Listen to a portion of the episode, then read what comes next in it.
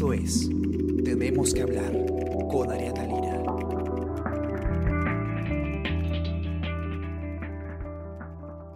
Hola, ¿qué tal? ¿Cómo están todos? Espero que esté comenzando su semana con el pie derecho. Está con ustedes Ariana Lira y hoy tenemos que hablar de pruebas de descarte del coronavirus. ¿Por qué? Porque el 30 de mayo pasado, el presidente Martín Vizcarra, en una de sus conferencias de, de prensa, hizo la siguiente declaración.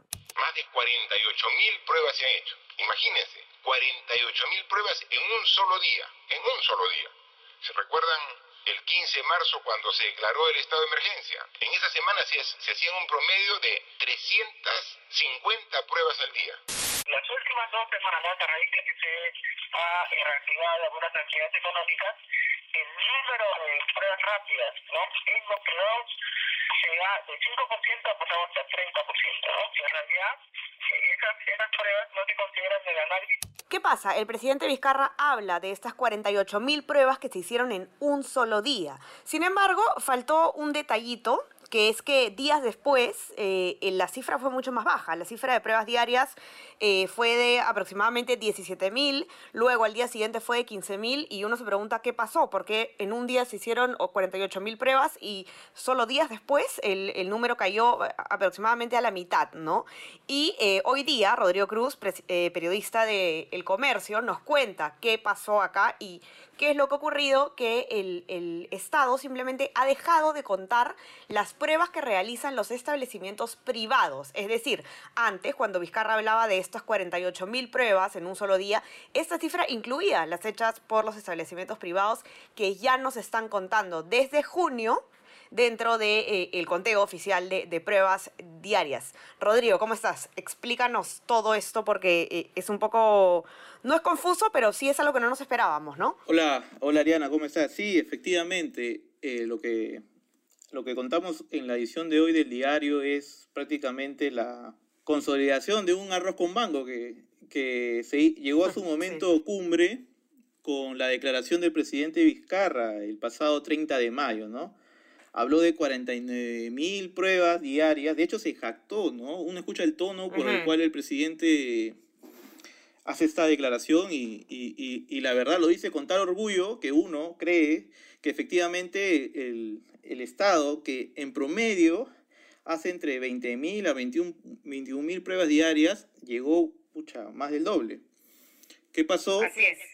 ¿Qué pasó? Que... Eh, que este número de pruebas, este elevado número de pruebas, eh, se sumó, o sea, es la suma, perdón, es la suma de las pruebas que, se, que hizo el sector privado en el contexto de la reactivación económica. Uh -huh. Es decir, se abre la reactivación económica y eh, un montón de empresas que antes no podían operar empiezan a operar haciendo estos, estos, estas pruebas, me imagino, que bueno, ha resultado ser un número bastante alto de pruebas que está haciendo el sector privado entonces. Claro, exacto. ¿Qué pasa? que uno, una de, de, las exigencias, por así decirlo, para que eh, las empresas empiecen a funcionar, a trabajar, a operar, es de que su personal Ajá. que está con riesgo o, o, o, tiene un riesgo muy alto de, de, este, de, de padecer esta enfermedad o, o las, las, graves consecuencias de esta enfermedad deben de pasar un tamizaje, ¿no? Así que, en consecuencia, ha habido un elevado número de personas eh, que han pasado por esta prueba, pero a través de clínicas que han sido luego uh -huh. evaluadas por laboratorios privados, y todo eso lo han sumado.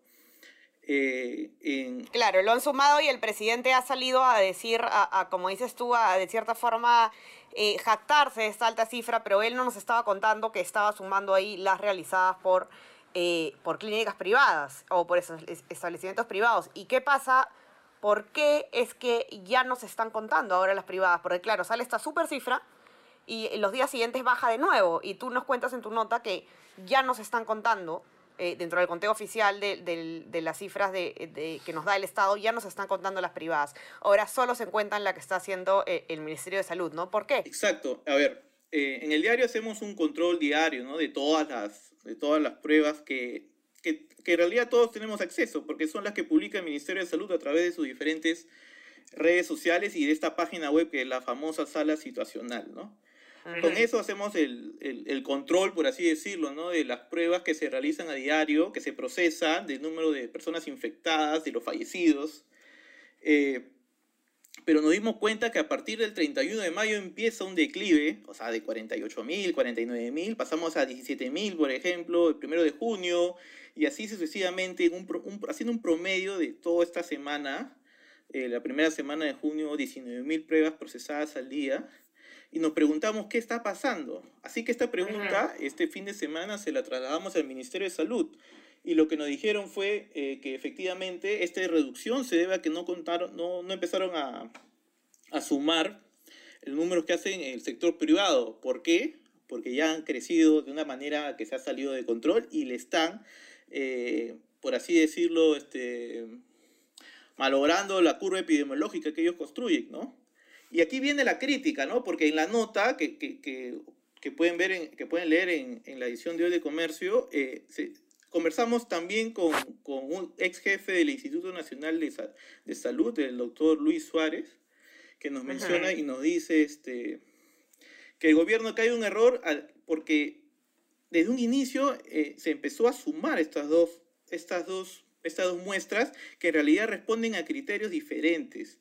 ¿Por qué? Porque por un lado tú tienes que construir tu curva, de acuerdo a este especialista, tienes que construir tu curva con el número de personas que presentan síntomas, o sea, los que tienen síntomas les hace la prueba y... Claro, claro, porque para que cuando, cuando uno llama, este, al, cuando uno, eh, yo tengo tos, imagínate, tengo algún síntoma, fiebre, etcétera, yo llamo al, al, Ministerio de Salud para pedir que me hagan la prueba, para decir que tengo estos síntomas, y efectivamente ellos solo van a hacerme la prueba si es que yo presento los síntomas, ¿no? En cambio, en el caso de, de las empresas que han abierto, ¿no? Y tienen que empezar a operar, sus, eh, los empleadores agarran y, le hacen la prueba incluso a le pueden hacer a todos los empleados, ¿no? Sin importar si tienen o no síntomas. Porque hay un volumen grande que se está haciendo ahora más, ahora más adelante que empiecen a abrir otras actividades productivas, va a haber mucha gente que va a querer trabajar, entonces va a tener que hacerse las pruebas. Y esto va a salir un montón de pruebas. Esas pruebas no se consideran el análisis porque no son pruebas que, este, buscan identificar personas con síntomas, ¿no? Sino lo que buscan es ver si la persona que en ese momento va a trabajar, si quiere trabajar, que obviamente para trabajar necesita tener un síntoma, puede salir positivo, pero probablemente esa persona tenga suficiente todo hace un mes, dos meses, ¿no? Puede ser que uno que otro se haya recientemente, pero son menos. Entonces, efectivamente, eh, no se están usando, digamos, los mismos criterios. ¿no? Que el, el, MINSA que las empresas privadas, eso es, ¿no? E, exacto, sí, porque son dos criterios diferentes. Por un lado está la empresa de que hace un, un, un tamizaje eh, regular a sus trabajadores por el simple hecho de conocer si, tienen, si están infectados o no, o si han estado infectados. Y otra cosa es hacer un tamizaje para ver por dónde está el virus, ¿no? Para poder hacer un cerco epidemiológico, como dicen, ¿no? Pero el problema está cuando juntas, estas dos, cuando juntas estos dos criterios y, y lo presentas como un consolidado, como hizo el presidente el 30 de mayo, ¿no? Eh, y eso es lo que me dice el, el doctor Suárez, ¿no? Que, que este es caer en un error. Y, y, bueno, es lo que ha pasado, así que el Ministerio de Salud por eso ha decidido que no van a empezar a contar ya eh, las pruebas que realiza el sector privado para ellos solamente eh, informar acerca de lo que ellos hacen eh, las pruebas a las personas que presentan síntomas. ok, claro. y además otra cosa que, por ejemplo, me llamó la atención en tu nota, Rodrigo, es que Em, a ti te dan una aproximación, ¿no? Te dicen eh, aproximadamente eh, en el país eh, hay unas 40.000 pruebas rápidas diarias que se realizan y de esas el 70% las realiza el sector público, el Ministerio de Salud, y el 30% las realiza privados pero que incluso en varios días, de los primeros días de junio, han sido, estos porcentajes han variado y en muchos casos incluso se han hecho más pruebas en el sector privado que en el sector público, ¿no? Claro, es que lo que pasa es que ya estamos entrando, obviamente, en una etapa muy diferente en la pandemia. Al comienzo sí se podía tener un control mayor porque todos estábamos confinados en nuestras casas, ninguna empresa estaba operando al 100%, así que, que, que era más fácil tener un, un, muestreo general, ¿no? Pero ahora que ya estamos en pleno contexto de reactivación económica, eh, ya eh, las empresas están realizando su tamizaje y por tanto eh, se, no, no, se tiene, por ejemplo, ese registro específico que sí se podía lograr al inicio de la pandemia, ¿no? Al comienzo, de hecho en la nota conversamos con César Munaico, del Ministerio de Salud y él nos dice que al comienzo de la emergencia el sector privado representaba del 2 al 5% eh, muestras eh, que, que, iban a la clínica y, se hacían sus pruebas y lo pasaban al INS, ¿no? Pero a medida que ha avanzado la pandemia ya hayan llegado al 30% e incluso a fines de mayo ya superaron, o sea, ya hicieron de hecho más pruebas que el sector público. Por eso decidieron que ya no cuantificarlas, ¿no? Claro. Sí, sin duda no se puede, no se puede, como decías tú, hacer un arroz con mango con la información, ¿no? Eh, el consolidado puede ser 48 mil, 50 mil, en la cantidad que sea, pero eh, hay que seguir el conteo que está haciendo el Ministerio de Salud en base a las personas con síntomas.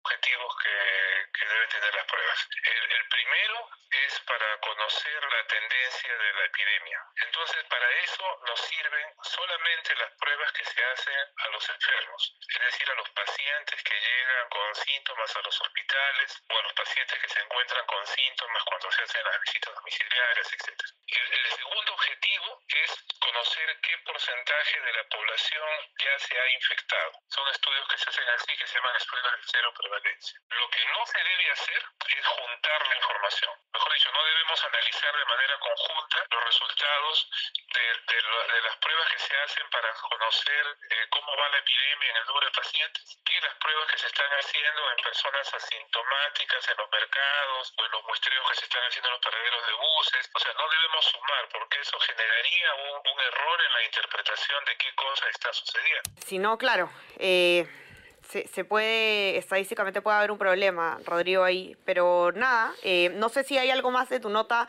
que crees que es importante resaltar que yo me estoy olvidando, Rodrigo, porque a mí lo que me llamó la atención, ya lo conversé contigo. Eh, sí, de hecho, hay, hay varios puntos que, que, que se puede profundizar ¿no? en esta conversación. Por ejemplo, el tema, de, que, el tema de, de que el Ministerio de Salud va a empezar a partir de los miércoles dicen, a, hacer unas conferencias por internet, webinar, acerca de cómo está avanzando eh, la enfermedad en el país. Parece que ya la tendencia va a ir, ya no tanto en esos reportes diarios, sino más bien a informar más con claridad de hacer eh, todos los miércoles. Y otro punto es de que a partir del 15 de junio eh, van a empezar a hacer unas pruebas en el, el Ministerio de Salud que, que ¿cómo se llama? Un, un estudio de cero prevalencia para saber cuántas personas han sido infectadas por ahora en Lima y Callao, ¿no? Porque, o sea, son dos criterios. Por un lado, las o sea, eh, hacer las pruebas a las personas que presentan síntomas para saber por dónde está la enfermedad, para construir esta famosa curva. Y por otro lado, eh, son el estudio de cero prevalencia para saber cuántas personas realmente se han infectado en un determinado sector, ¿no? en, este, en este caso Lima y Callao. Y eso va a empezar a, se va a empezar a hacer a partir del 15 de junio. Eso, eso, este, eso en, cuanto a lo que se, podría agregar, ¿no? Y ver también cuántas pruebas ha hecho el sector, cuántas pruebas viene haciendo el sector privado, ¿no? Habría que preguntarle, ¿no? A los laboratorios privados, que entiendo que son tres, eh, los que están eh, eh, haciendo estas pruebas. De hecho, ayer conversaba con, con, con, gente ahí de la CONFIEP y decían de que efectivamente las empresas están recurriendo a laboratorios privados para hacer sus sus tamizajes y, con esto eh, eh, hacer que su personal vuelva a trabajar, ¿no? Evidentemente son dos criterios diferentes. Por un lado, el MINSA tratando de, cuidar o, de, controlar por dónde está yendo la enfermedad y por otro lado, este, el, tamizaje a los trabajadores. Así es, así es, que es también eh, bien importante el, el, tamizaje a los trabajadores para que las mismas empresas también puedan eh, tener eh, mapeado, de cierta manera controlado eh, el tema dentro de cada empresa. Nosotros, por ejemplo, Rodrigo, tú sabes que nos han hecho pruebas de, coronavirus en, el diario, a, los que, a los que tienen que ir a base. No sé si a ti te han hecho alguna cuando has, has ido a la redacción. Y, y, es importante ¿no? que las empresas estén haciéndolo para poder también aislar al personal que tengan que aislar. Y bueno, nada, ¿no? Que no se pueden confundir los criterios, definitivamente. Sí, sí, me imagino que lo que menos quieren las empresas es tener un brote en el, en el seno ahí de sus oficinas, ¿no? Así es. Bueno, nada, Rodrigo, muy interesante su nota. Los que están escuchándonos, entren a verla a nuestra web, elcomercio.pe, eh, para que conozcan bien eh, la información y también puedan revisar nuestras notas sobre todos los otros temas que tenemos para ustedes. No se olviden de suscribirse eh, a nuestras plataformas como SoundCloud, Spotify, Spreaker, Apple Podcast, para que puedan escuchar este podcast y muchos más. Y como siempre les recomiendo, suscríbanse a nuestro WhatsApp, El Comercio Te Informa, para que puedan recibir todo eh, a lo largo del día nuestro contenido como especiales, eh, podcast, multimedia, etcétera, sin que sea spam, no se preocupen, no, no les va a llegar todo el día nuestra información, sino solamente lo más importante. Y eso, que tengan una linda semana, que comiencen bien su día y tú también, Rodrigo. Nada, eh, Ariana, gracias a ti y, y bueno, sí, que, que sigan todas las informaciones que, que publicamos en el comercio, efectivamente. Así es, así es, nos, mantendr- nos mantendrás entonces bien informados sobre ese tema de las pruebas, Rodrigo. Ahí te seguimos el rastro. Listo, Ariana, muchas gracias. Dale, cuídate, cuídense todos, chao, chao, buen día. Esto fue Tenemos que hablar. Esto fue El Comercio Podcast.